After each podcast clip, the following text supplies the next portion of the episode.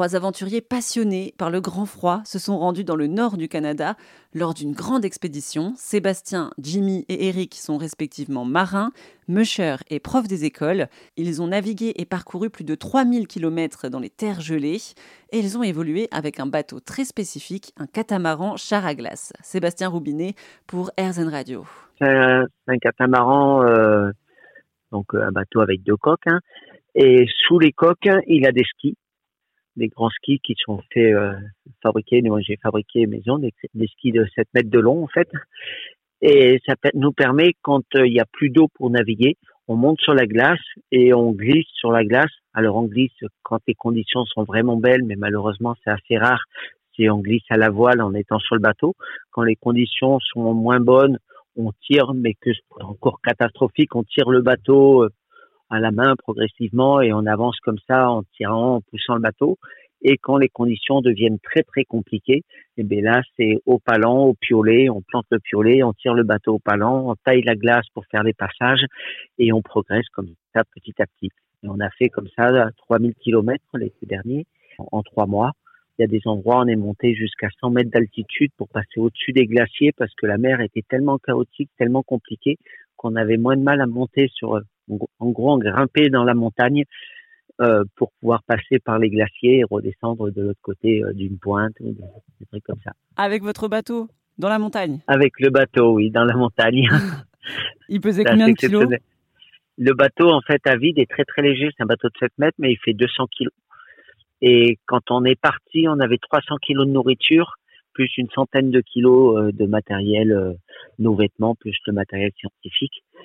Euh, donc euh, oui, on était euh, on était à une demi-tonne au, départ de l'expé. Et d'ailleurs, vous êtes parti avec qui? Donc, je suis parti avec Eric André. Avec Eric André, c'est la troisième grande expédition qu'on fait ensemble. C'est-à-dire qu'on a fait le passage du Nord-Ouest en 2007.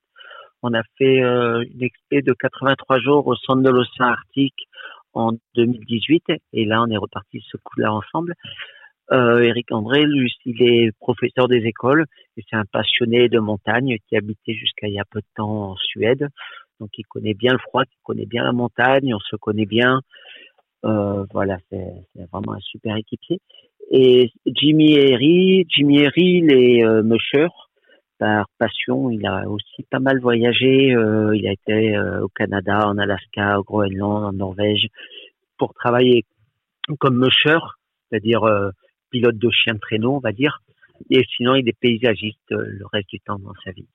Donc euh, voilà, on était tous les trois et tous les trois, euh, on va là-haut pour pour notre passion de ces régions. Quand vous étiez là-bas, dans le, dans le Grand Nord, quels étaient les plus grands défis, les plus grandes difficultés à relever lorsque vous étiez sur place? Il y a déjà un truc qui est assez compliqué, c'est que c'est une expédition longue. C'est trois mois. Et pendant trois mois, il faut ne pas se blesser, ne pas abîmer le bateau, euh, continuer à bien se nourrir, bien dormir, pas prendre de risque de, trop fatiguer ni nous ni le bateau et de casser quelque chose. Donc euh, ça déjà d'arriver à se préserver, de trouver la limite, mais en même temps pour arriver à faire ces 3000 km en trois mois, il faut pas il faut pas chômer. C'est-à-dire que tous les jours, tous les jours, il faut faire avancer le bateau le maximum et des fois, c'est dans un gros, gros chaos de glace. Il y a des journées, euh, à la mi-journée, on avait fait 500 mètres. Donc, euh, quand de pas désespérer, de pas baisser les bras, de pas se dire, mais c'est impossible, on n'y arrivera jamais. Euh, mentalement, il faut, faut tenir, pousser, toujours tout chercher, toujours trouver le moyen de faire passer le bateau. Il y a des endroits, on l'a fait, on lui a fait descendre des, des murs de glace de vraiment à la verticale sur 4-5 mètres de haut pour aller rejoindre d'autres zones un peu plus plates, euh, monter sur les glaciers, comme je disais, naviguer sur la glace très très fine mais trop trop épaisse pour pouvoir casser la glace avec le bateau en avançant et trop fine pour monter dessus et bien glisser. Donc dans ces cas-là, ben, à l'avant avec les pieds, avec la rame, avec le piolet, on casse la glace pour faire avancer le bateau progressivement.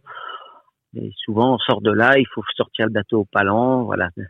Donc c'est c'est physique et c'est il faut être endurant parce que c'est très très long. Mais est-ce que vous vous aviez quand même des moments de détente ou est-ce que vous étiez toujours très vigilant lorsque vous étiez là-bas? On est, oui, on a des moments de détente. déjà, on se, on se limite dans le nombre de jours, d'heures par jour où on avance euh, pour pas se blesser justement. Parce qu'il y a un moment dans l'après-midi, ça c'était un peu mon rôle en tant que chef d'expédition, c'était de, de donner des limites. Il y a des moments, je voyais qu'il commençait à marcher vraiment très lentement, à perdre l'équilibre, à, à trébucher assez facilement. Et là, il faut arriver à dire stop temps, pas être, euh, pas avoir envie d'essayer de faire un petit peu plus, mais se donner la limite de s'arrêter assez tôt, de se reposer, de passer aussi des moments un petit peu plus calmes, des moments un peu plus euh, posés autour du bateau, à profiter un petit peu, parce que si si on pousse trop, si on ça marche pendant une semaine, quinze jours de d'aller vraiment à fond et de se dire mais ben, on peut encore gagner, on peut encore gagner, mais sur une grande expédition comme ça, ça peut pas fonctionner. Donc effectivement, on était obligé, ça nous obligeait à nous arrêter, ce qui est ce qui est super parce que c'est les moments où on profite de l'endroit, on profite de ce calme, c'est les moments aussi où les animaux viennent nous voir. Euh, par exemple, là, sur le début de l'expédition, on a un loup qui est venu juste à côté du bateau. Il est venu nous, c'est lui qui est venu nous voir.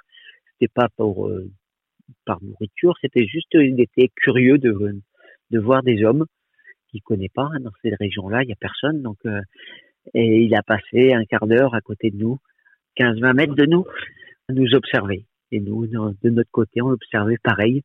Et je pense que des deux côtés, on était émus.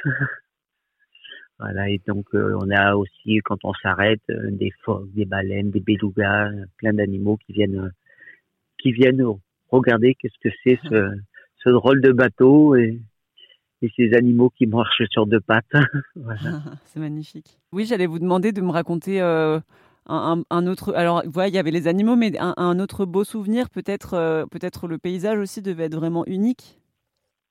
Je dirais les, bah, dans les beaux souvenirs, il y a beaucoup de beaux souvenirs, il y a beaucoup de souvenirs durs, mais tous les jours, en fait, on se dit, euh, il y a des moments où on se dit, mais qu'est-ce que je fais là? Mais en même temps, on se dit, mais oui, je sais pourquoi je suis là. C'est tellement beau, c'est tellement grandiose. Quand on est euh, nord Ellesmer ou nord Axel, par exemple, c'est des grandes montagnes avec des glaciers mais qui sont d'une taille tellement immense, c'est tellement géant. Et, et on sent vraiment. Euh, j'ai été beaucoup beaucoup dans le nord, mais j'ai jamais été aussi euh, touché par euh, par la distance, par la, la, taille de tous ces glaciers, de tout ce paysage. Bah, c'est vraiment grandiose en fait. Il n'y a pas d'autre mot. c'est assez dur à décrire. Tellement c'est tellement c'est magique et, et unique comme paysage. Vous pouvez découvrir les paysages extraordinaires du nord du Canada dans le livre Nagalakwa au nord des terres. Ce livre est signé Sébastien Roubinet, Éric André et Jimmy Herry. Plus d'infos sur erden.fr.